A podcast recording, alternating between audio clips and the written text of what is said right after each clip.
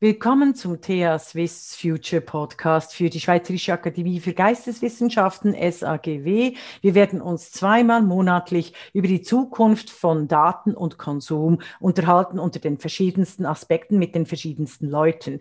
Wir, das heißt, es ist Dr. Paul Elisabeth Ehrensberger und Dr. Phil 1 Regula Stempfli. Ich bin Politphilosophin, habe diesen Podcast initiiert und werde ihn auch moderieren. Dr. Elisabeth Ehrensberger ist Direktorin der TH Swiss und ist heute meine Gesprächspartnerin. Hallo Elisabeth Ehrensberger, schön ja, hallo. Sie zu hallo, hören. Regula Stäbtli. Also jetzt werden wir heute zuerst mal über Daten, Konsum und Demokratie sprechen. Es wäre aber wichtig einzuordnen, wie kommen Sie zum Thema Daten, Demokratie, Technologie, Folgeabschätzung? Was ist Ihr Werdegang? Ja, vielen Dank. Also ich bin von Hause aus Historikerin, habe in Politikwissenschaften promoviert und dann ein Forschungsprojekt begonnen zur Rolle von nationalen Ethikgremien in den europäischen Demokratien. Und dieses Projekt habe ich dann quasi der, äh, zugunsten der Praxis liegen lassen. Ähm, ich wurde nämlich Geschäftsleiterin der Nationalen Ethikkommission im Bereich der Humanmedizin in der Schweiz, eine Kommission, die sich vor allem mit Fragen der Fortpflanzungsmedizin, der Organspende, des Lebensendes etc. beschäftigt. Und da hatte ich quasi Anschauungsmaterial in der Praxis, wie sich eine solche Ethikkommission in der Demokratie, in der Schweizer Demokratie bewegt, welche Rolle sie da politisch auch einnimmt. Und jetzt bin ich seit vier Jahren Geschäftsführerin von TH Suisse. Das ist die Schweizer Stiftung für Technologiefolgenabschätzung, die sich auch mit diesen ähnlichen Fragen wie die, die Nationale Ethikkommission beschäftigt, aber darüber hinaus äh, nicht nur den humanmedizinischen Bereich abdeckt, sondern alle Bereiche unseres Lebens, wo neue Technologien zur Anwendung kommen. Es ist sehr wichtig, dass es diese Technologiefolgeabschätzung gibt. Und wie ich weiß, haben Sie auch einige Projekte im Rahmen der digitalen Demokratie oder wie ich es zu nennen pflege, der Demokratisierung der Digitalisierung. Können Sie uns dazu vielleicht ein paar Hintergründe erzählen?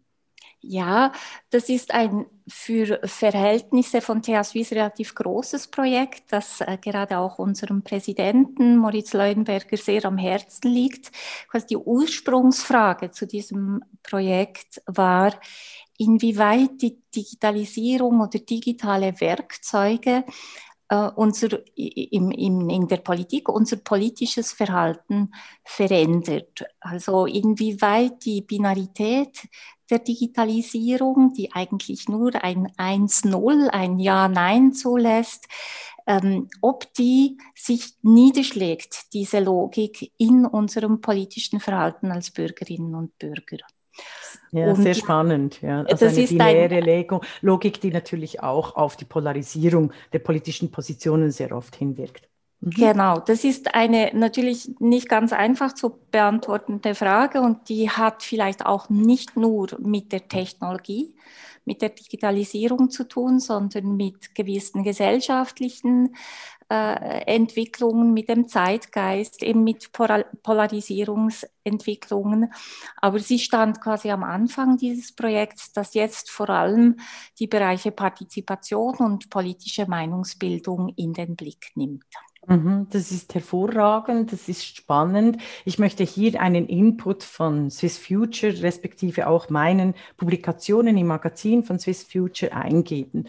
Und zwar habe ich im Big Democracy Gap, einem Artikel, der auch im Podcast aufgeschaltet wird, eben durch, ein, äh, durch meine Vorlese, also Audio, habe ich äh, ganz klar hergeleitet, wie es auch zur binären Logik kommt, im Sinne von der, äh, des Werdegangs von der Umfragedemokratie, also der Demoskopiedemokratie, die eigentlich Meinungen erhebt, aber keinen politischen Meinungsprozess äh, initiiert, respektive initiiert, aber nicht wirklich zulässt, sondern auch auf Prozentzahlen, auf eigentlich ein Dafür oder Dagegen einschränkt. Und dass diese Vermessung der Politik die ich auch schon als das Ende der Demokratie gekennzeichnet habe. Denn wer die Demokratie vermisst, schafft sie ab. Das ist aus äh, meiner äh, politischen Philosophie, die eben in den Swiss Future Magazinen und auch an unserer digitalen Demokratiekonferenz sehr besprochen, ausführlich besprochen wurde und immer noch von, einer von einem Großteil der Leute nicht verstanden wird, wie eng die zahlenmäßige Erhebung von Meinungen von Menschen dann in eine, in eine Vermessungslogik führt, die den politischen Entscheidungsprozess nicht mehr als Deliberation ermöglichen, sondern eben reduzieren auf Zahlen. Also hier diesen Input von Swiss Future in den unterschiedlichen Publikationen und auch der digitalen Demokratie, da waren Sie auch anwesend mit einem kurzen Input-Referat, das äh, herausragend war. Wir kommen noch dazu auf die gesellschaftliche Verankerung der digitalen Demokratie. Aber hier diesen Input dazu, dass es tatsächlich etwas mit den Zahlen zu tun hat und mit einer Logik, einer algorithmischen Logik äh, der mathematischen äh, Korrelationen anstatt der klassischen Politikdefinition von Urteilskraft und Anschauung und der anstatt der klassischen Partizipation in einem öffentlichen Raum. Ob jetzt nun der digitale Raum öffentlich ist oder nicht, das werden wir sicher uns auch noch unterhalten.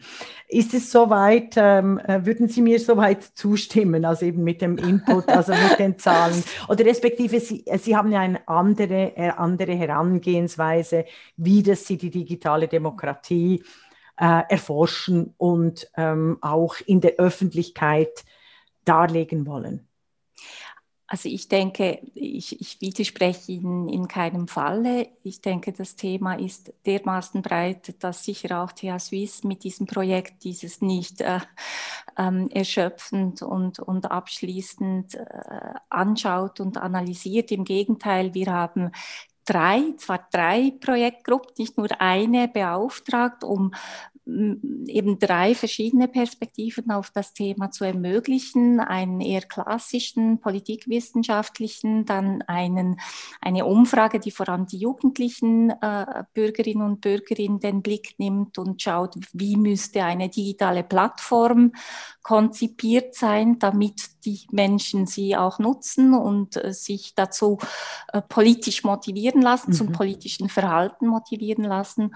Und eine dritte Perspektive, Perspektive, die eher von einem sagen wir, äh, Szeno, äh, Szenarienblick äh, kommt, eher, eher experimentell, künstlerisch an das Thema herangeht mhm. und eben in Szenarienbildungen ähm, mögliche äh, demokratische Zukünfte konzipiert und, und uns dort für gewisse Fragestellungen sensibilisiert. Also das sind komplementäre Aspekte, Perspektiven, die aber natürlich immer noch nicht alles ähm, abdecken. Ich bin mit Ihrem Input äh, sehr einverstanden, finde ihn spannend.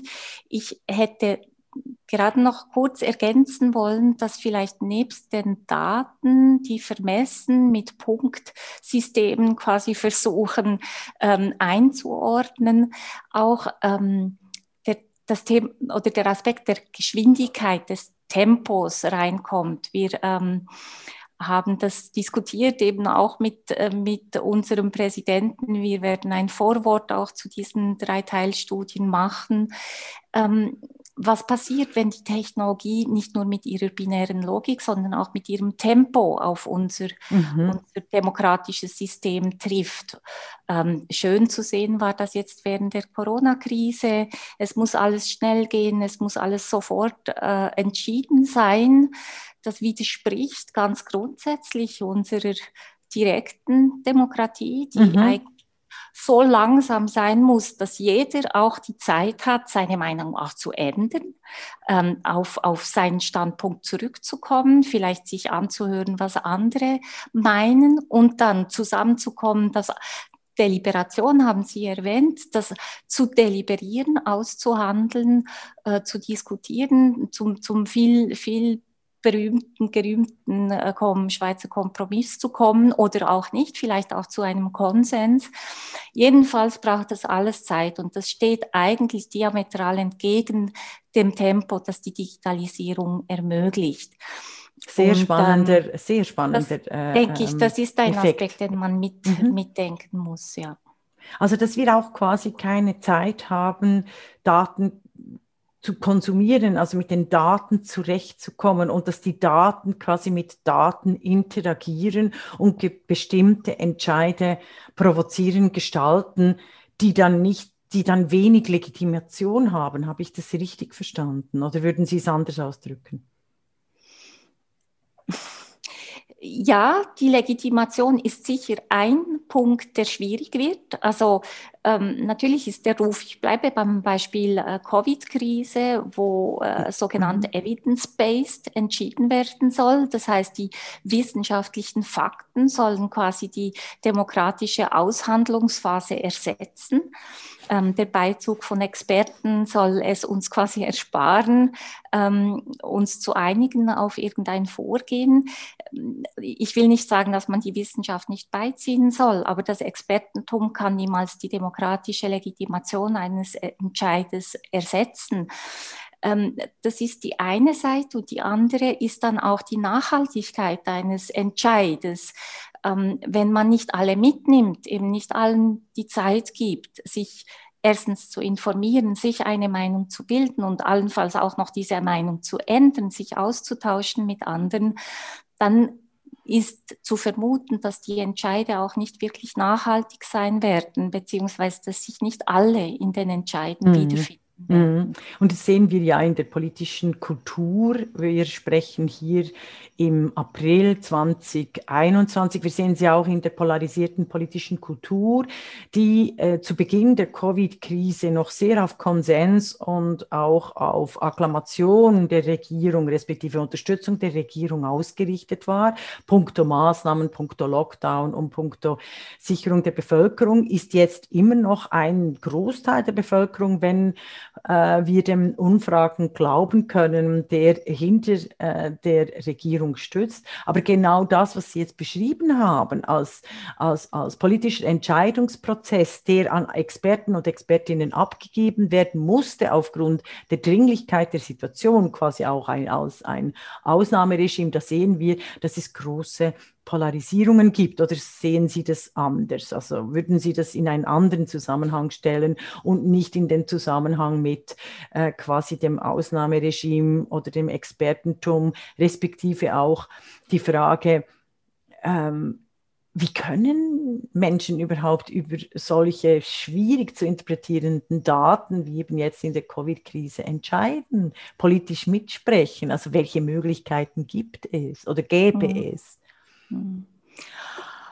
Also das ist eine schwierige Frage. Ich nehme an, wir werden diese erst in einiger mhm. Zeit mit dem nötigen äh, Abstand auch, auch wirklich beantworten können. Ähm, ich weiß es nicht, aber ich denke schon, dass die Politik, um es einmal so zu sagen, die Regierungen, die Parlamente ähm, gut daran tun, die Bevölkerung mitzunehmen, wie man das auch dann äh, interpretieren oder wirklich tun will. Aber ich denke nicht, dass der Rückgriff auf eben Expertentum und, und Statistiken, Daten ja, sind eben, aus der genau, die Datenpakete, Big Data, genau, oder ja, das, die sind ja das reicht sind nicht. wahnsinnig stark. Ja. Das die reicht nicht. Ja. Vor allem, wenn natürlich gibt es so etwas wie, wie ähm, Einschätzungen von, von Ansteckungswahrscheinlichkeiten äh, und, und Risiken und so weiter.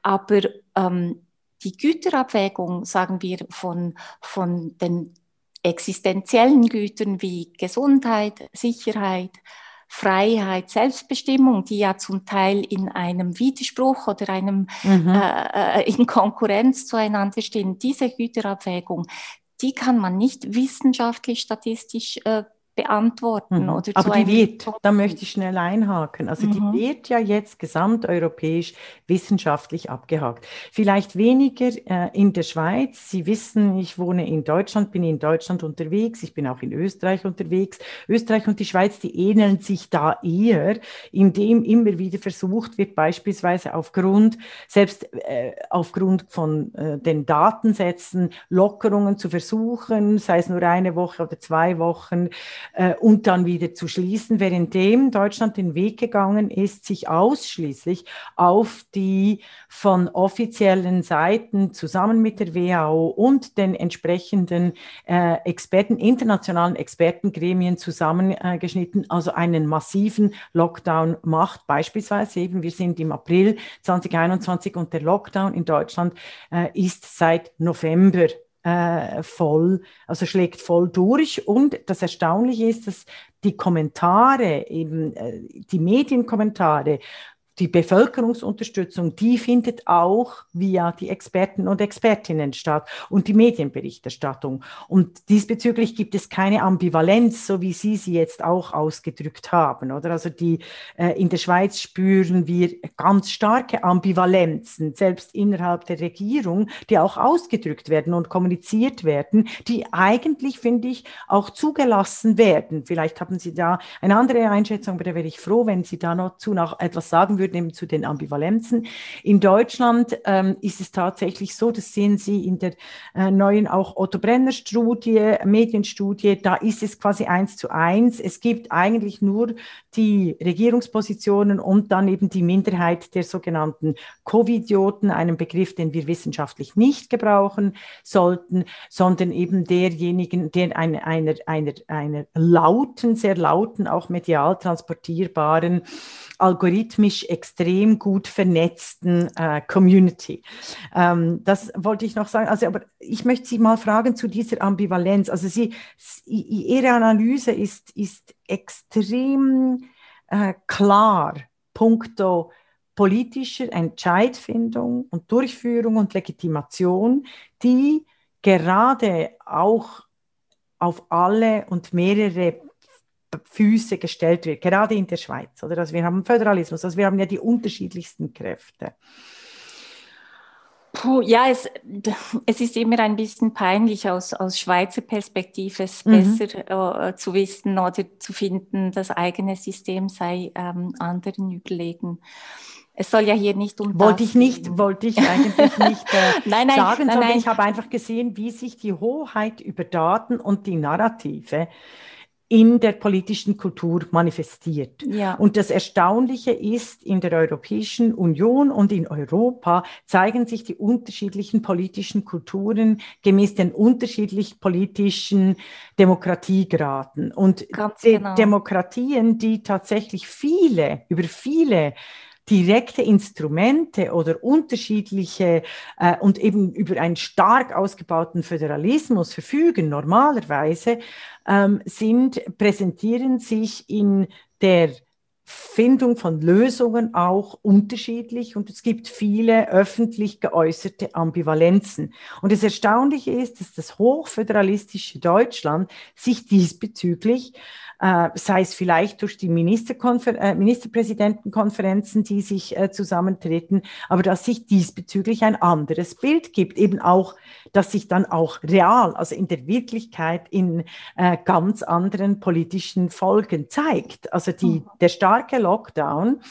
Ah, und dann kommt noch etwas dazu, dass dieser, der Konsum der Daten ist nationalisiert worden. Vielleicht möchten Sie dazu auch etwas sagen. Also ich denke schon, dass die Krise wie ein Brennglas wirkt auf, auf die verschiedenen Kulturen und, und politischen äh, Systeme. Es ist ja nicht so, dass es in der Schweiz ohne ähm, Ächzen und Krachen äh, ging in den letzten Monaten, aber ich denke schon, dass die, die Kleinräumigkeit, die, die, die föderale Struktur und natürlich die Regierungsorganisation, die aus sieben unterschiedlichen Individuen besteht. Und Parteien, ja. Ähm, mhm. Und Parteien natürlich. Äh, doch die Möglichkeit gab, von Anfang an gewisse Unsicherheiten zu zeigen. Das kann man als Schwäche anschauen, aber da sie auch ähm, öffentlich wurden, hatte das eigentlich einen sehr guten Effekt. Es hat äh, verhindert, dass eine gewisse ähm, sichere, klare Position oder Linie äh, durch geboxt werden konnte. Es war von Anfang an klar, wir wissen es nicht wirklich und wir versuchen jetzt irgendwie mhm. einen Weg zu finden.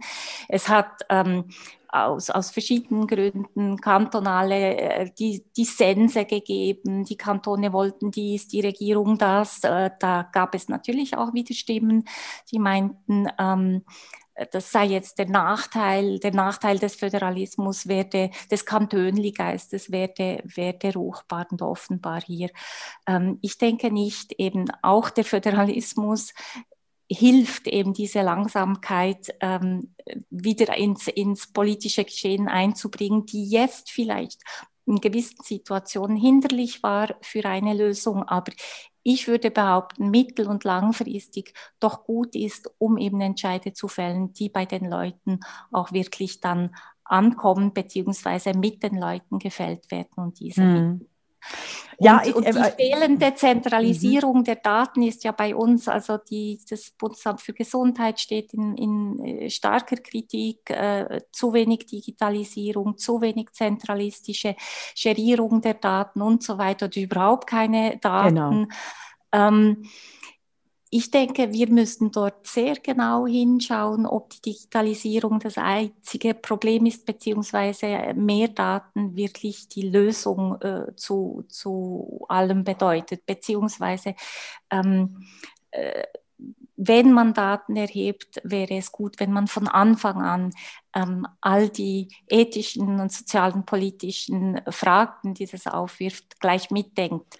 Das ähm, ist ein entscheidender Punkt. Können wir schnell eine Sekunde hier mhm. bleiben? Das, weil das, da sagen Sie etwas hoch wissenschaftlich Relevantes, dass quasi vor der Erhebung der Daten auch ein politischer Entscheidungsprozess stünde. Habe ich Sie so richtig verstanden? Genau. Also so wie das ähm, im Datenschutz auch, auch äh, postuliert wird, Privacy by Design, als man versucht, ähm, Anwendungen oder, oder Erhebungen von Daten einfach von Anfang an so zu konzipieren, dass man nicht überflüssig und unendlich und einfach ins Blaue hinaus Daten erhebt, sondern den Datenschutz eben von vornherein mitdenkt. Das ist ganz entscheidend. Haben Sie vielleicht ein Beispiel aus der Geschichte, wo das eben funktioniert hat? Also wo äh, Statistiken erhoben wurden, Daten erhoben wurden, die dann ähm, eben breit abgestützt, legitimiert sich auch in einer Realpolitik niederschlugen. Also ich denke da beispielsweise an die AHV, oder?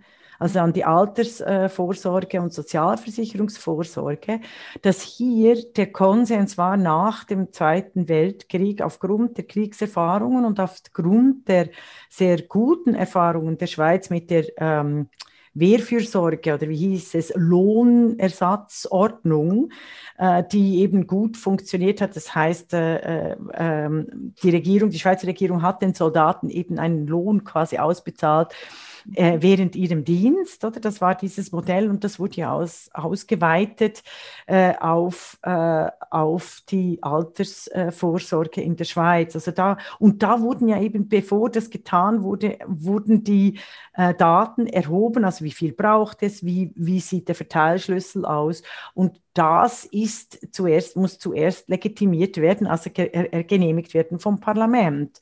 Oder wir haben das auch bei der Landwirtschaft, oder? Also dies, es kommt ja, es ist ja entscheidend, äh, welche Daten zur Landwirtschaft erhoben werden sei es jetzt nur äh, quasi der quantitative Aspekt oder eben auch der qualitative Aspekt im Sinne der Landwirtschaft für die Artenvielfalt, oder? Also und, und dass diese Daten, die erhoben werden, deshalb gibt es immer mehr NGOs, die äh, darauf drängen, äh, dass diese Gaps, also diese Leerstellen von gewissen Daten, die erhoben werden sollten, die gar nicht erhoben werden, dass die auch gefüllt werden. Also das war mir noch ein, ein, ein wichtiger Punkt, den hier einzubringen. Ich finde es aber äh, ganz entscheidend, dass Sie darauf hinweisen, dass äh, diese Erhebung der Daten quasi auch gesellschaftlich und politisch legitimiert werden sollte. Vielleicht, mir, mir kommt gerade etwas in den Sinn, wie von einer anderen Seite, wir, wir planen ein Projekt bei TH Suisse, ähm, so ein bisschen in der Nachfolge zur Digitalisierung und Demokratie, äh, das sich äh, zur Digitalisierung im Kulturbereich ähm, mhm. widmen möchte. Und das wird auch ein, ein Multifacetten-Projekt äh, sein, aber ein Aspekt interessiert uns, welche Daten oder welche Kulturdaten könnte man auch sagen, weil heute auch sehr, sehr vieles mhm. im Kulturbereich digital äh, existiert mhm. und, oder schon digital konzipiert und produziert wurde. Ähm, was wird gespeichert und wer entscheidet das und warum? Und weil es da ja nicht nur, da geht es nicht unbedingt um Datenschutz vordergründig, sondern da geht es um Kulturgut. Ja. Da geht es um, um, um das kulturelle Erbe. Äh, genau. einer, einer Gemeinschaft. Archivierungsmöglichkeiten. Und we, genau. Ja. Und mhm. wer entscheidet, ist das die Technologie, die eigentlich entscheidet, was wir aufbewahren und was nicht? Ähm, oder braucht es da eine politische Entscheidung dazu? Soll das eine mhm. demokratische Entscheidung sein? Im Kulturbereich ist das vielleicht ähm, umso mehr umstritten oder kontrovers, weil man dort nicht unbedingt eine Durchschnitts- oder eine, eine wie soll ich sagen, Mehrheitskultur ja. haben möchte. Genau. Also dort würde uns äh, solche Fragen unter anderem interessieren. Mhm. Sehr spannend, wirklich sehr spannend. Ich, das ist ja auch im politischen Entscheidungsprozess. Ich bin ja auch bei den Autoren und Autorinnen der Schweiz äh, vertreten. Wir sind alle, oder also viele von uns, auch im Rahmen der Schweizerischen Akademie für Geisteswissenschaften bei der Proliteris, also diesem schweizerischen Verwertungssiegel äh, und Güte, damit es äh, Ausschüttungen gibt. Und dort ist natürlich die große Diskussion, wenn wir schon Daten und Konsum haben, gelten eben äh, digitale, äh, virtuelle Kulturgute auch ähm, als Produkte, als Waren, ähnlich wie Bücher mit der ISBN-Nummer. Also das braucht es ja. Also Sie, Sie kriegen ja keinen, keinen äh, Anteil, wenn Sie nicht bei einem äh, sage ich mal, anständigen Verlag publiziert haben und das garantieren sie über die ISBN-Nummer und eben die Größe des Verlages und so weiter und so fort. Und da sind wir in einer, mitten in einer großen Diskussion drin, inwiefern auch diese Podcast zum Beispiel auch zur Ausschüttung beitragen könnte, inwiefern diese Podcast beispielsweise bei der Landesbibliothek, wie sie früher hieß, jetzt bei der Nationalen Bibliothek, also bei dem Kulturgut, dem schweizerischen Kulturgut, auch aufbewahrt werden sollte. Also auch, auch alle Fragen äh, des Konsums und der Datenproduktion auch und der Archivierung. Spannend. Mhm. ja, und, klug, und ja. also der, der Konsum an, an der Kulturkonsum oder Kulturgenuss ändert sich auch da wieder die Frage, wie verändert die Digitalisierung unser Verhalten im Kulturbereich? Also wenn ich jetzt die Möglichkeit erhalte, einen Museumsbesuch eben digital, virtuell äh, zu machen, werde ich ins Museum zurückkehren, nachdem äh, die Krise vorbei ist? Ja, das ähm, oder ja. habe ich mhm. mich dann daran gewöhnt? Also bin ich überhaupt auch bereit zu bezahlen für ein Kulturgut, das ich sonst eigentlich relativ frei im Netz äh, jetzt konsumieren kann?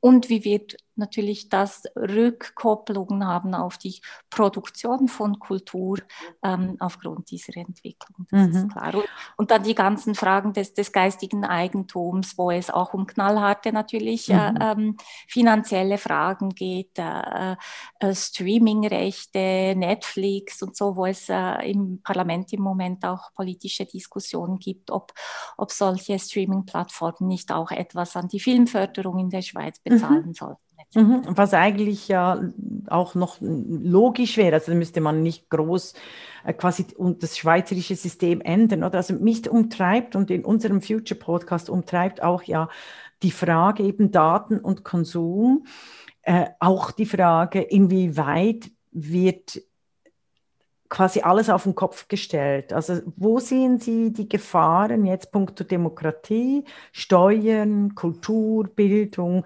Äh, sehen Sie da schon, wie Ihre Projekte, die Sie schon ein bisschen überblickt haben, ob die da konkrete Vorschläge haben, was äh, in Zukunft getan werden sollte. Also ich kann, ich sage mal, was wir von Swiss Future erarbeitet haben in den Magazinen.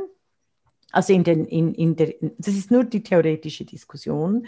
Also zum Beispiel eben, wir bräuchten dringendst eine Algorithmusbeauftragte oder eine Beauftragte für Codierung. Das heißt, äh, wer öffentlich-rechtliche Statistiken, Daten erhebt und mit denen auch Politik macht, die müssen ganz klar auch auf ihre demokratische Legitimität überprüft werden.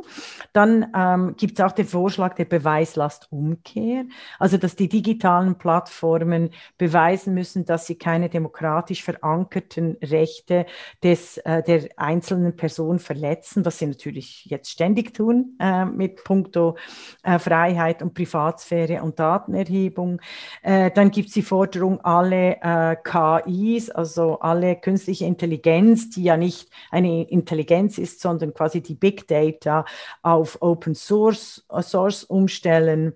Äh, ich habe ganz persönlich einen äh, äh, Vorschlag äh, lanciert, äh, der quasi alles auf dem Kopf steht, dass wir in Zukunft vielleicht alle Menschen höher entlöhnen, die für Care-Arbeit zuständig sind. Also, und zwar im weitesten Sinne, das würde dann auch die Landwirtschaft, also die Tiere, die Pflege der Umwelt äh, bedingen, als die Maschinen, weil die Maschinen, die funktionieren ja selber.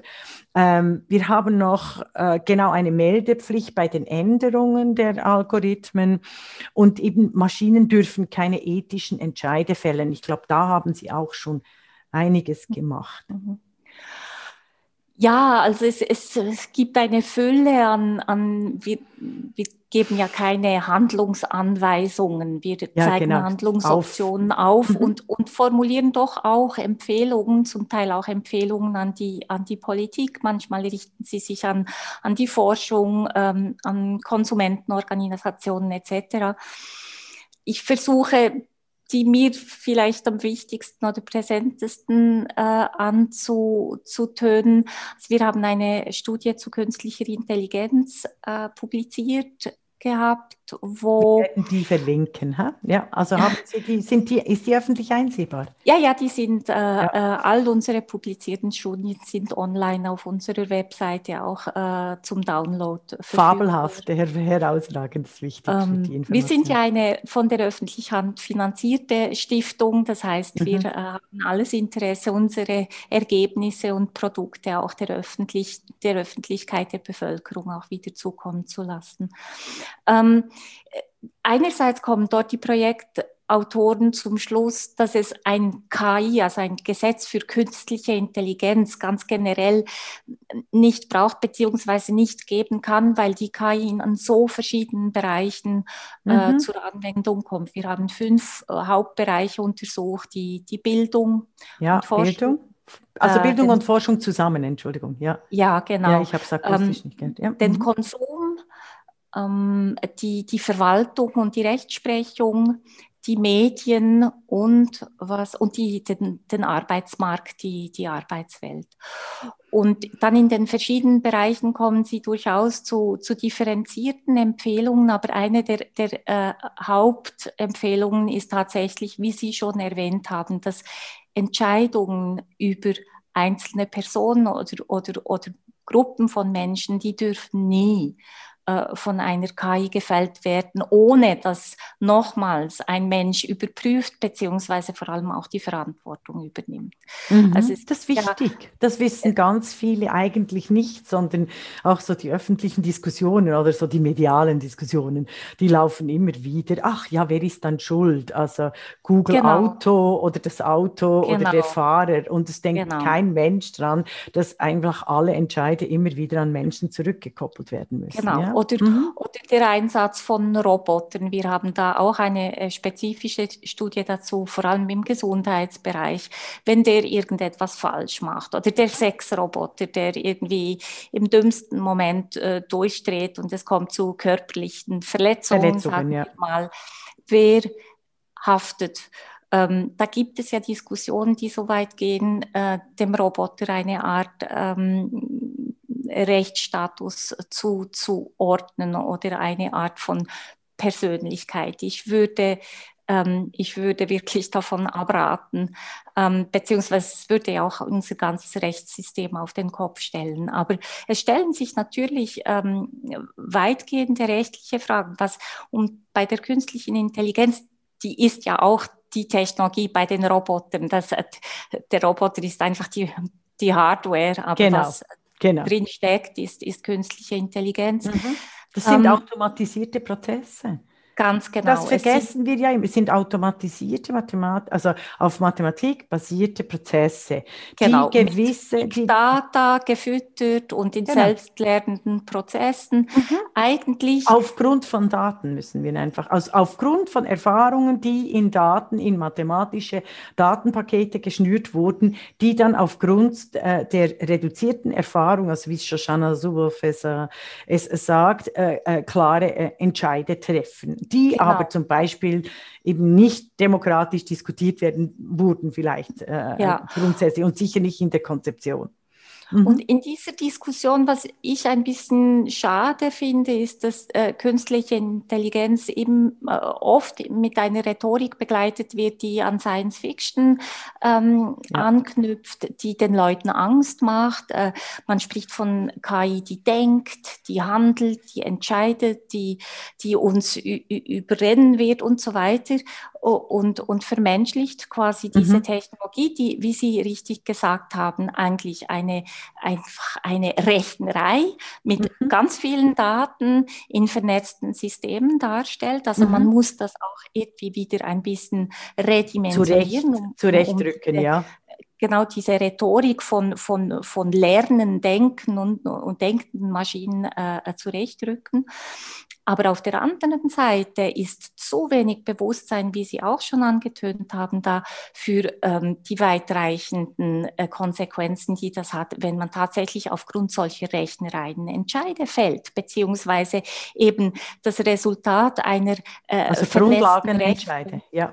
Genau, dann ja. ähm, quasi sich nur noch auf die KI abstützt und nicht mehr kontextualisiert ähm, oder, oder nochmal selbst überdenkt oder was weiß ich. Mhm. Also, ähm, also hier haben wir das konkrete Beispiel vielleicht für die, die, die Öffentlichkeit. Das konkrete Beispiel ist hier der Justiza, justiziable Algorithmus, den off, der offenbar auch in der Schweiz schon Einsatz gefunden hat, dass aufgrund von Korrelationen die Rückfälligkeit der Angeklagten oder des Angeklagten äh, äh, zur, zur Seite gestellt wird, äh, wie eben wie hoch diese Rückfälligkeitsquote sein könnte. Und aufgrund dieser Grundlage Richter und Richterinnen entscheiden über das entsprechende Strafmaß. Ein äh, Algorithmus, also ein kodiertes äh, Justizprogramm, das jetzt seit, also das ist schon in den USA seit über sechs Jahren oder sieben Jahren sogar in Gebrauch ist, das aber glücklicherweise seit zwei Jahren ausgesetzt wurde, weil die Richter und Richterinnen realisiert haben, dass das Programm so kodiert worden ist, dass es sogenannte Minderheiten, diverse Frauen, uh, People of Color, uh, massiv diskriminiert. Ja, ich, ich kann Ihnen ein, ein anderes Beispiel geben Gerne. aus dem Arbeitsmarkt. In Österreich wurde versuchsweise ein, ein KI-gestütztes Programm eingesetzt, um die Vermittelbarkeit von äh, Arbeitssuchenden einzuschätzen in, in kurz-, mittel- und langfristig. Mhm. Und äh, auch da hat sich dann gezeigt, dass ähm, die Resultate einfach diese Art von Diskriminierungen und Stigmatisierungen hinten rausspucken, die schon in den Daten, mit denen man die KI eben gefüttert hat, äh, drin steckten. In diesen Daten steckten mhm. halt die, äh, die, der Bias drin, dass Frauen oder äh, vielleicht äh, behinderte Personen oder mhm. ältere Personen ähm, eine gewisse äh, Benachteiligung halt in dieser Einteilung erfahren haben. Und die Einteilung hat ja dann auch darüber entschieden, wie viel Ressourcen man in diese Personen gesteckt hat, um sie wieder ähm, in den Arbeitsmarkt zu integrieren. Also man könnte auch sagen, die KI hilft uns auch existierende Vorurteile und Diskriminierungen aufzudecken, Sehr wenn man schön. denn genau Sehr hinschaut. Schön. Oder diese ja. Daten könnten, ja. weil sie die Daten stammen ja aus der Gegenwart oder Vergangenheit und nicht mhm. aus der Zukunft. Aber sie ähm, wirken in, in unsere Zukunft hinein. Also lohnt es sich, diese genau anzusehen und nicht zu vergessen eben, dass die Maschine nicht denkt und lernt, sondern dass sie rechnet mit dem, äh, was, was wir ihr da äh, mhm. vorne reingeben. Und, und diese Diskriminierung, ähm, die sind wenigstens ja. jetzt in den letzten drei, vier Jahren wirklich in die Öffentlichkeit gerückt. Ich möchte hier nicht äh, verfehlen zu erwähnen, dass dies vor allem die wichtigsten Studien vor allem von Frauen äh, stammen und nicht von den in der KI äh, äh, akzeptierten Experten, sondern es sind alles Expertinnen von außerhalb, die die wichtigsten Grundlagenwerke zur Kritik an der herrschenden äh, kodierten Welt, die eben darin besteht, dass diese Codes wie Regieanweisungen in einem Film, der nun eine künstliche Welt herstellt, funktionieren. Ich möchte da erwähnen Shoshana Zuboff, der äh, Überwachungskapitalismus. Eines, äh, die New York Times hat es das Kapital des 21. Jahrhunderts genannt. Also Shoshana Zuboff als die große Denkerin ganz anders als Piketty von der Linken, äh, der das äh, Kapital schreiben wollte, also mit der Umverteilung der, äh, äh, der Ökonomie, also quasi eine Kritik an, der, an den herrschenden Volkswirtschaftsschulen äh, gestartet hat. Ich möchte eben Shoshana Zuboff, dann Amy Webb äh, nennen mit den großen Neuen, wie eben die KI demokratisiert werden könnte. Und ich möchte in Österreich die Ingrid Brodnik erwähnen, die eben Praktik praktische Beispiele gebracht hat, wie die sozialen Netzwerke als, als Hassmaschinen funktionieren, also quasi als automatische Hassgeneratoren und nicht als Demokratiegeneratoren. Das ist noch wichtig. Und da sind wir ja eben beim Konsum der Daten. Also dieses, wie können wir denn, und das ist auch ein ökologisches Thema, oder? Also beim Konsum ist ja, ist ja genau das Problem, dass ein System so angelegt wird, dass es unglaublich viel Müll produziert. Also das ist quasi unser, unser großes Trauma des 21. Jahrhunderts, dass wir zwar herausragende Produkte haben, die aber in einer Verpackung stecken, jetzt wirklich, also die unglaublich, also unser Thema der Zukunft ist ja nicht die äh, Produkte oder die Sättigung der Menschen in erster Linie, sondern es ist eigentlich das Thema der Müllentsorgung. Äh, also wie gehen wir mit dem Müll um? Sigmund Baumann, der große Soziologe, äh, hat das auch im das Leben als Konsum vorangestellt oder den Müll. Und da würde ich auch sagen, eben, also äh, Elisabeth Ehrensberg, wie gehen wir mit dem Datenmüll um? Also Datenmüll definiert durch äh, unsere Beispiele, die wir erwähnt haben, die eben äh, Daten, äh, Big Data zum Einsatz kommen lassen, die wahnsinnig viel eben Müll hinterlassen im wirklichen Leben und Müll auch an, an menschlichen Leben, an Tieren und so weiter und so fort. Ja, also ich, ich denke, dass äh, solange natürlich Daten primär eben für viele Firmen nicht Müll, sondern das äh, moderne Gold sind, äh, wird dieser Müll angehäuft. Also ich, ich, ich denke, mit diesem, mit diesem Gedanken, bevor überhaupt Daten generiert werden, äh, eine Anwendung äh, digitaler Art zu konzipieren, also dieses diese Frage, wie viel Daten brauchen wir überhaupt? Wie viel muss mm. da gespeichert werden oder weitergeleitet werden? Damit wäre ein Anfang gemacht. Das ist eine ganz ähm, wichtige Frage. Wie viel Daten brauchen wir überhaupt? Ja, Entschuldigung. Aber ich möchte einfach das, das noch Problem wiederholen, weil es wirklich dass, so dass sehr ist. viele Unternehmen natürlich mit äh, möglichst viel Daten, weil zum Teil ja noch gar nicht, und das ist schon, das ist schon ein Paradigmenwechsel bei der KI. Ähm, das ist ja es basiert nicht nur auf, auf Big Data, also auf, auf un, unermesslich großen Datenmengen, sondern es hat auch, ähm, man, es ist nicht mehr der Mensch, der eine Fragestellung hat, sondern eigentlich fließen die Daten in, die, in den Rechner ein, der dann aufgrund der Korrelationen, die er findet, eigentlich eine Frage oder ein Formuliert. Problem setzt und Ja. nicht der Mensch.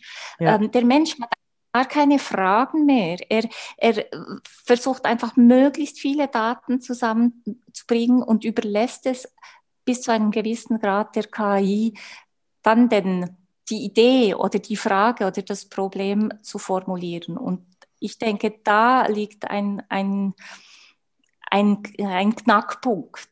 Erstens, wenn wir nach der Kontrolle durch den Menschen fragen, die uns dort tatsächlich ein bisschen entgleiten könnte. Zweitens ja, auch dem Programmieren übrigens, oder? Genau, also die Blackbox, also, also, das ist ja nicht nur, das ist ja nicht nur quasi wir, die nicht äh, direkt äh, programmieren und die Codes füttern, sondern die Programmierer und Programmiererin selber wissen, aber einen bestimmten äh, Zeitpunkt nicht mehr, wie, äh, äh, wie die KI zu gewissen Lösungen kommt. Oder? Also genau, es mussten ja heißt, auch schon ein, einige selbstlernende Systeme abgeschaltet werden, ja. weil sie überhaupt nicht mehr kontrollierbar sind. Was ich immer spannend finde, wie stellt man eine KI ab, indem man äh, quasi den Strom nimmt. Aber eben auch das Abstellen ist ein Problem. Nicht nur das Müll, den, der Müll, sondern tatsächlich auch die Stopptaste. Oder? Das haben wir ja schon bei den AKWs ähnlich auch gehabt. Oder? Also die, quasi die die äh, Risikogesellschaft von Ulrich Beck. Ja. Genau, also de, der Entscheid dann, den Sie angesprochen ange, äh, haben, jetzt in einem justiziablen Zusammenhang, äh, mhm. ist dann nicht mehr nachvollziehbar. Und das wäre schon auch eine der zentralen Empfehlungen oder Forderungen, ähm, dass die Nachvollziehbarkeit solcher Prozesse und wenn es dann noch Entscheide gibt, sowieso, dass die gegeben sein muss, auch für den normalen Menschen und schon ganz klar für den betroffenen Menschen, von, äh, betroffen von so einer Entscheidung. Und vielleicht darf ich hier noch eine von mir aus gesehen ganz äh, weiteren, ganz zentralen Forderung ergänzen. Das ist nämlich die, dass man auch, und auch um zur Demokratie ein bisschen zurückzukommen, ähm, als Offline-Bürger Bürger sein äh, können muss. Also das ah, das genau über das haben wir noch gar nicht diskutiert. Genau, wir gehen eigentlich nur vom Online-Bürger oder online Genau, also die ja. Digitalisierung und die Demokratie, die bietet, also die Digitalisierung bietet der Demokratie tatsächlich sehr viele neue Möglichkeiten. Sie, unter Civic Tech la laufen sehr viele tolle Initiativen, Werkzeuge, um sich auch in, im, im Quartierzusammenhang oder in kleinen Räumen zu organisieren organisieren oder auch in, auf, auf nationaler Ebene.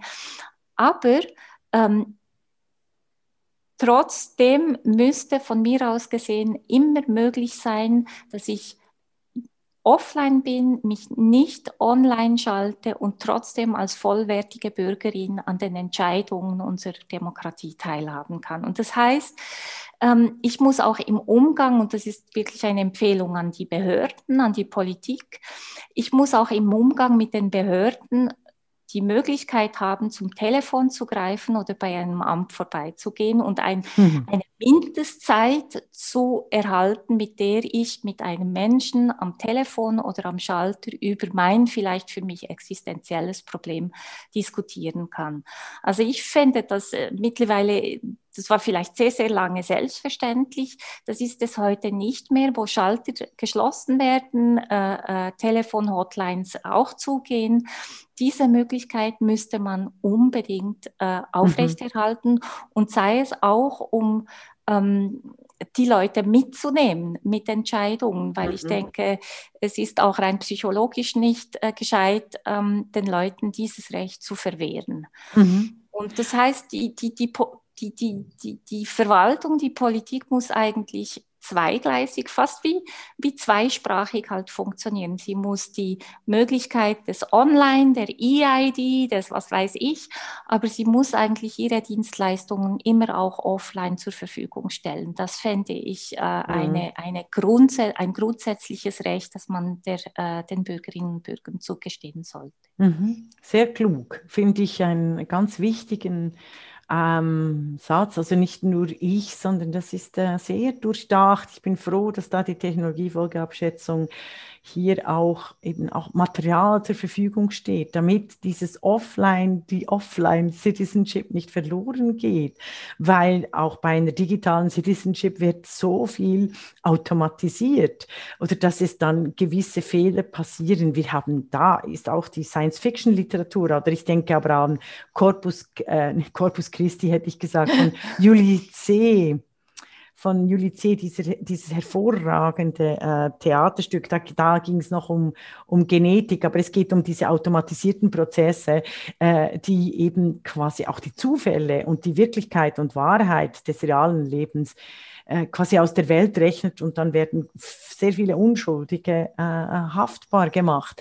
Also da auch Hannah Arendt die äh, explizit für, ein Offline-Bürger, äh, für eine Offline-Bürgerschaft plädieren würde, weil sie ja auf mehreren hundert Seiten zeigt, wie eng Wahrheit nicht an Systeme oder Fiktionen oder Ideologien gekoppelt ist, sondern an die Wirklichkeit. Und mit Wirklichkeit meint sie tatsächlich den direkten physischen äh, Austausch von Menschen. Genau. Ja, und also ist klar, es gibt den, den ganzen ideologischen äh, äh, Hintergrund, wo, wo man sagen kann, ähm, also das ist eine These, aber Digitalisierung befördert äh, totalitäre Strukturen, mhm. so wie mhm. totalitäre Strukturen natürlich auch die Digitalisierung äh, schneller Nutzen. voranbringen. Jede, ja, jede, jede ähm, neue Technologie wurde, wurde zum Beispiel militärisch genutzt, oder? Also nicht nur zivil. Genau, aber natürlich die, ja. die, die, die flächendeckende Digitalisierung geht zum Beispiel in China schneller voran als vielleicht äh, in der Schweiz oder in einer sonstigen mhm. europäischen Demokratie. Das ist ein Punkt. Das heißt, ich muss Offline-Bürger sein, auch einfach nur, weil ich das will, weil ich nicht online sein will.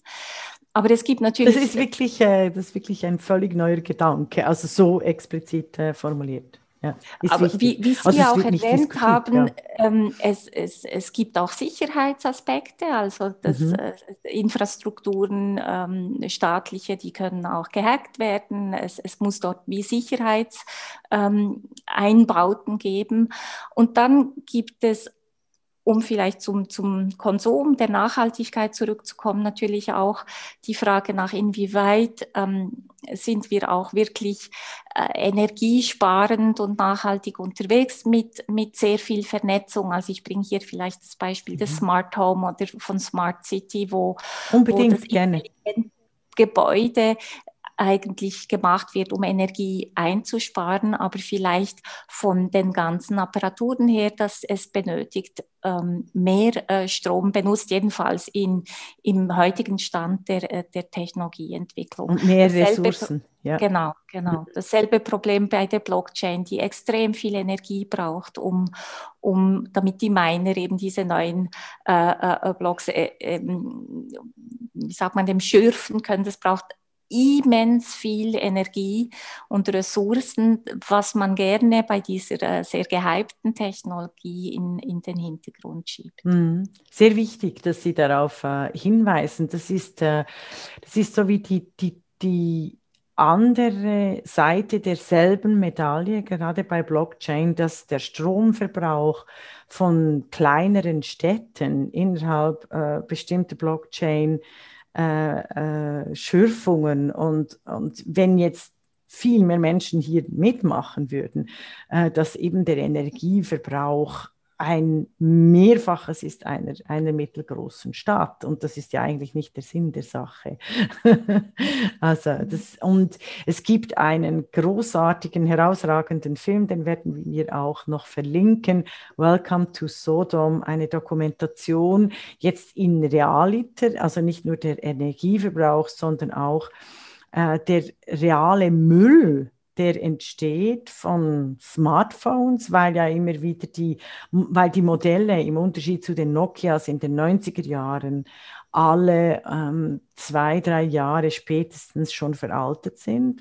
Und wie diese Hardware, also wie diese Hardware, dieser Müll in Ghana beispielsweise äh, landet, wo er dann sortiert wird von Kindern in den übelsten Verhältnissen, weil natürlich diese Metallteile in der Hitze an der Sonne auch unglaublich giftige Gase äh, produzieren und so weiter und so fort. Und das sind alles äh, Dinge, die wir in diesem Tastenverhältnis zur Welt nicht erkennen. Genau, genau.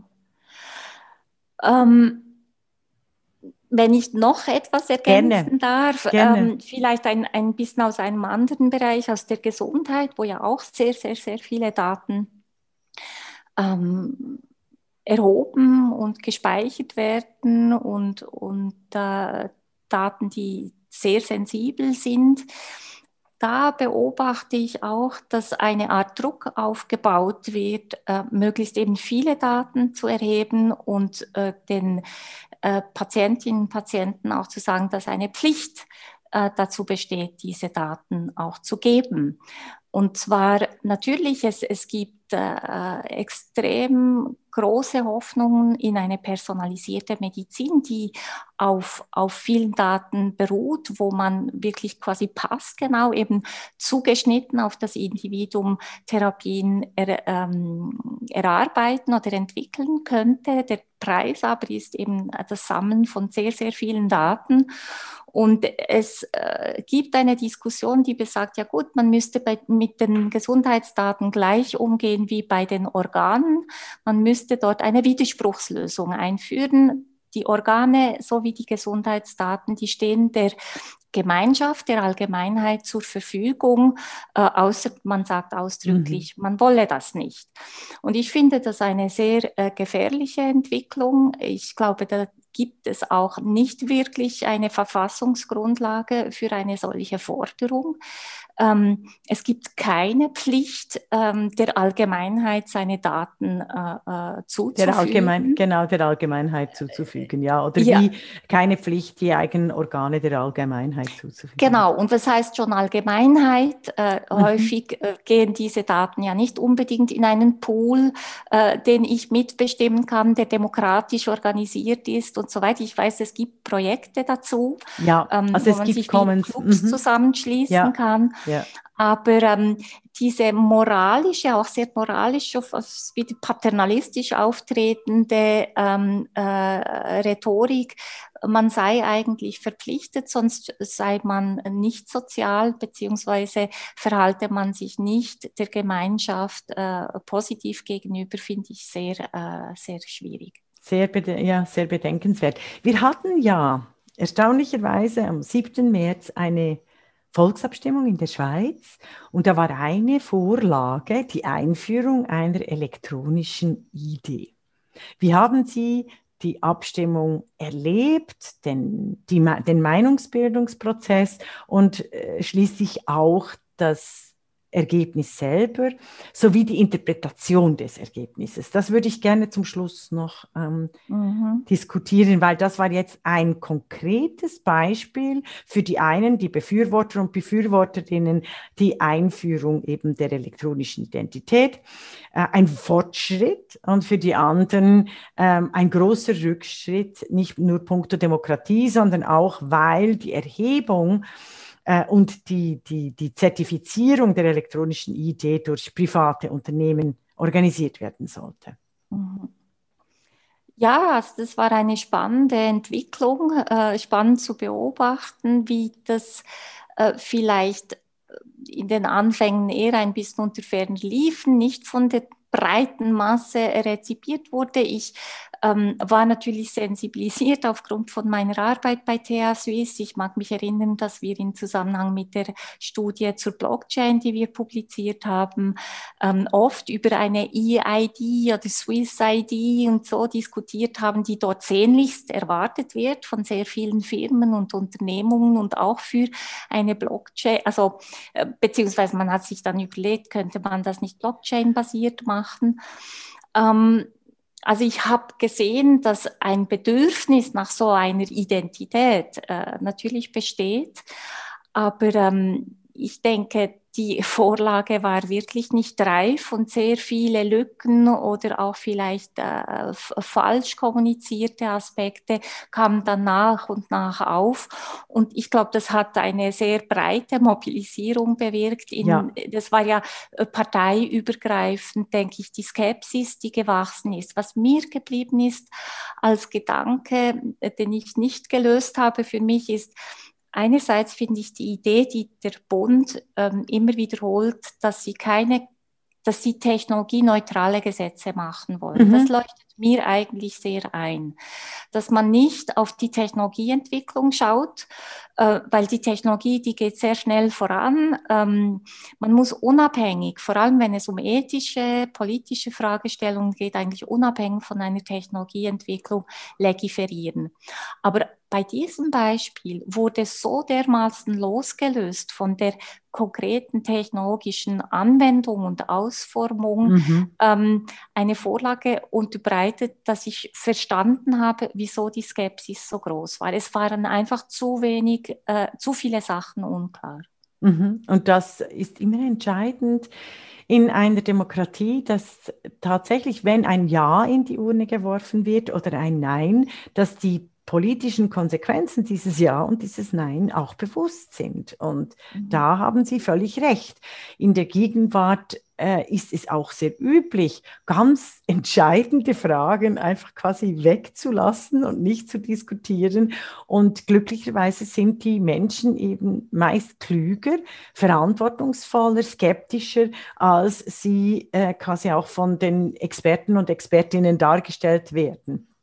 Noch mhm. eine Frage zur Expertokratie und der Rolle, die sie übernommen hat in den Daten- und Konsum, also in der ganzen Digitalisierungsdiskussion und auch der Digitalisierung der Demokratie. Hm.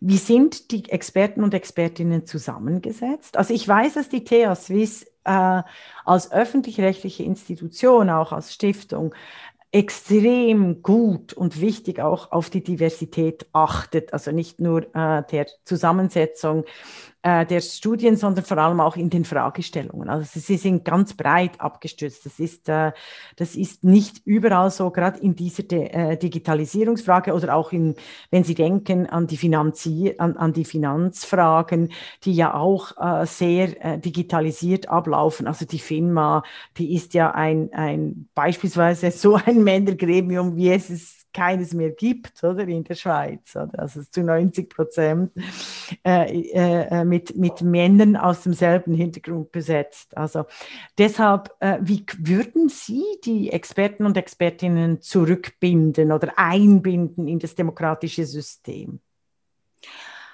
Ah, also da waren jetzt mehrere Fragen, die ja. nach der Diversität ja. oder Zusammensetzung und, und dann wie, wie bindet man die zurück. Also es liegt quasi in der Natur unserer Organisation bei TH Swiss, dass wir ähm, breit abgestützt wird. Wir sind sehr klein, so klein, dass wir die Studien nicht selber machen können. Das, heißt, das ist ja aber immer gut, ja. Eben, genau. Also ich finde, äh, das ist nicht eine Not, sondern das ist eine Tugend. Ähm, wir schreiben die Studien aus. Das heißt, wir äh, erhalten Offerten von unterschiedlichen Institutionen. Häufig ähm, tun sich mehrere Institutionen zusammen. Das ist gewollt, weil wir ja. wollen immer einen interdisziplinären, transdisziplinären Zugang zum das Thema, ja gesamtgesellschaftliche. Ja, das gibt es ja schon in Brüssel auf der EU-Ebene länger. Genau. Mhm. Ja, ja, übrigens, es gibt TH-Institutionen in allen, fast allen europäischen Ländern. Also mhm. wir sind einfach die Schweizer Ausgabe mit einer immer sehr auf die schweizerischen Spezifizitäten und, und, und Gesetzgebung und Kultur bezogene TH-Institution, aber natürlich nicht die einzigen. Und wir lernen viel und sind auch vernetzt und, und, und ähm, tauschen uns aus. Aber durch diese Ausschreibung ähm, erfahren natürlich viele Institutionen und Forscher äh, von unserer Fragestellung. Das heißt, dieser Sensibilisierungseffekt ist relativ breit und wir zwingen sie eben auch dann zusammenzuspannen, was natürlich manchmal der Fall ist, ist es äh, eher größere äh, Hochschulen das machen können, weil sie das zum Teil auch quersubventionieren und mit laufenden Forschungsarbeiten verbinden etc. Ganz kleine Institutionen müssen sich dann einfach gut koordinieren mit anderen, damit sie eine Chance haben, für, für eine Offerte einzureichen und den Zuschlag zu bekommen. Das ist das eine. Und ich muss sagen, dass ich diese Expertenwelt, ähm, also wir, wir haben dann nicht nur Forscher und Akademiker mit an Boot, sondern wir schauen dann auch immer, dass diese Studien begleitet werden von Stakeholdern, von Betroffenen. Also nehmen wir die Roboter im, im Pflegebereich, dann ähm, ist es wichtig, dass wir auch die Pflege dabei haben, dass wir vielleicht eine Prozenektote-Vertretung haben und, und so weiter. Also ist, im, liegt es im Wesen unserer Arbeit, dass wir nicht, nicht divers sein können. Und aufgrund der unterschiedlichen Berufsgattungen, die da zusammenkommen, sind auch die Geschlechter eigentlich sehr, ähm, sehr gut äh, vertreten beziehungsweise mm, ausgewogen vertreten. Natürlich, wenn ich an eine Blockchain-Studie denke, da waren die Frauen in absoluter Minderheit. Mhm. Ähm, es gibt Bereiche, wo es wirklich schwierig wird. Wir, wir werden vermutlich in äh, in absehbarer Zeit eine Studie zu Quantentechnologien starten. Ich könnte mir vorstellen, dass ich dort auch nicht sehr, sehr viele Frauen sehen werde. Ich habe aber eine Projektleiterin, eine Frau, die auf dem Thema, eine Physikerin, äh, die bei uns auf dem Thema ist. Ich finde, diese Stereotypen gibt es nicht wirklich ähm, mehr. Also in den Naturwissenschaften, in der Mathematik, der Physik begegne ich sehr vielen Frauen. Wie das jetzt ist bei den Experten, die uns ähm, mittlerweile in den Medien begegnen, gerade eben aufgrund von Corona. Mhm. Ich nehme es nicht so, was das Geschlecht anbelangt, nicht sehr ähm, als allzu unausgewogen wahr. Was eine große Diskussion ist, vor allem auch im, im Verbund der Akademien, wo wir äh, zugegliedert sind. sind ja läuft die Diskussion natürlich heiß, welche Rolle hat die Wissenschaft und die Forschung gegenüber mhm. der Politik. Und das ist ja nicht nur eine Diskussion, die jetzt bei uns so läuft, aber sie läuft bei uns auch relativ ähm, harsch. Und ich würde dort persönlich immer äh, Parteinahme für die Demokratie mhm. ähm, nehmen, also die Partei nehmen für die Demokratie. Die äh, Wissenschaft ist Grundlage für politische Entscheidungen, aber sie macht selber nicht Politik. Und ich muss sagen, es gibt ja. Hm. Das ist natürlich im Gesundheitsbereich immer, das war immer ein Thema. Oder also unter dem, unter dem Narrativ der Gesundheit läuft auch ganz viel. Also nicht, nicht nur die biologische Gesundheit, aber unter dem herrschenden Narrativ der biologischen Gesundheit, jetzt gerade im Covid-19, haben Sie am zu Beginn unseres Gesprächs auch hervorgehoben, dieses Narrativ fokussiert nicht auf einer Güterabwägung, jetzt von Seiten der medizinischen Experten, sondern aufgrund der Lösung und Zielsetzung des, der möglichst wenigen Infizierten von äh, Covid-19 oder den mutierten, äh, also der unzähligen Mutations- Varianten, die in den nächsten zehn Jahren auf uns zukommen werden, oder? Und das und so dieses Bewusstsein der Ambivalenz, das beispielsweise die Biolo eben eine Güterabwägung, eine demokratische Güterabwägung, dass die biologische Gesundheit nicht äh, der einzige Parameter sein darf, auf dem äh, Politik gemacht wird, was im Moment nach meiner Wahrnehmung passiert, dann wird es schwierig. Ja, also ich, ich, äh, ich denke, wir hatten eine Diskussion zu Corona, die, die in dem Sinne ausgewogen war, dass die Kantone mit einbezogen wurden und zwar nicht nur die Gesundheitsdirektoren, sondern auch die Bildungsdirektoren, wo dann auch viele Frauen vertreten sind, die zum Beispiel darauf hingewiesen haben, welche Auswirkungen wir für die Jugendlichen und die Kinder äh, gewähren. Mhm. Häusliche Gewalt beispielsweise. Ganz genau. Ja. Also durch diese äh, Multi-Betroffenheit, äh, äh die, diese vielen Facetten, in die diese Maßnahmen eben greifen und in die Grundrechte eindringen, in die Familien, in, in, in den Lebensalltag, ist die Diversifikation der Expertencrew vielleicht ähm, wurde gegeben. In dem Sinne ist es gut. Ich denke, wenn man ähm, über Impfstrategien oder, oder mhm. Triage-Thematiken auf den Intensivstationen diskutiert, ähm, wo es sehr, sehr viel Fachwissen und, und sehr spezifisches Fachwissen braucht, aber wo es eben nochmals dann am Schluss um diese existenziellen Grundgüter geht und Grundwerte.